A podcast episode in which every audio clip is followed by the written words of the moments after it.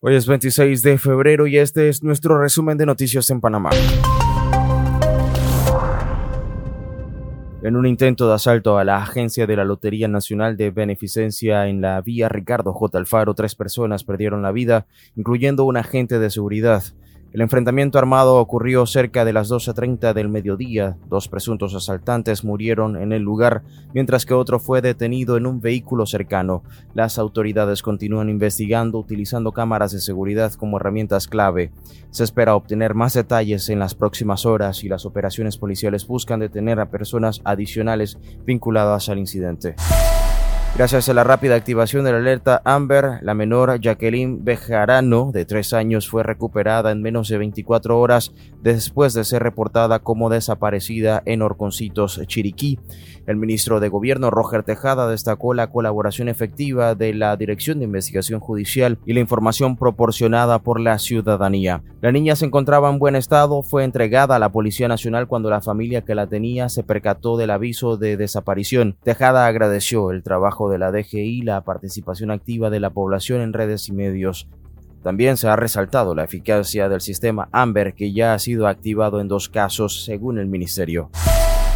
Juan Manuel Pino, ministro de Seguridad, informó que las investigaciones sobre el naufragio ocurrido cerca de la bahía de Carretero en Gunayala el 14 de febrero continúan. En el lamentable accidente, al menos cuatro migrantes, incluido un menor de edad, perdieron la vida. Según Pino, muchos no portaban chalecos salvavidas y los 27 migrantes a bordo de la embarcación proveniente de Colombia eran trasladados por criminales que arriesgan temerariamente sus vidas en una zona peligrosa del mar. El ministro destacó que en lo que va de del año más de 68 mil migrantes han pasado por la selva de Darién y se ha intensificado los bloqueos marítimos para combatir el tráfico de migrantes.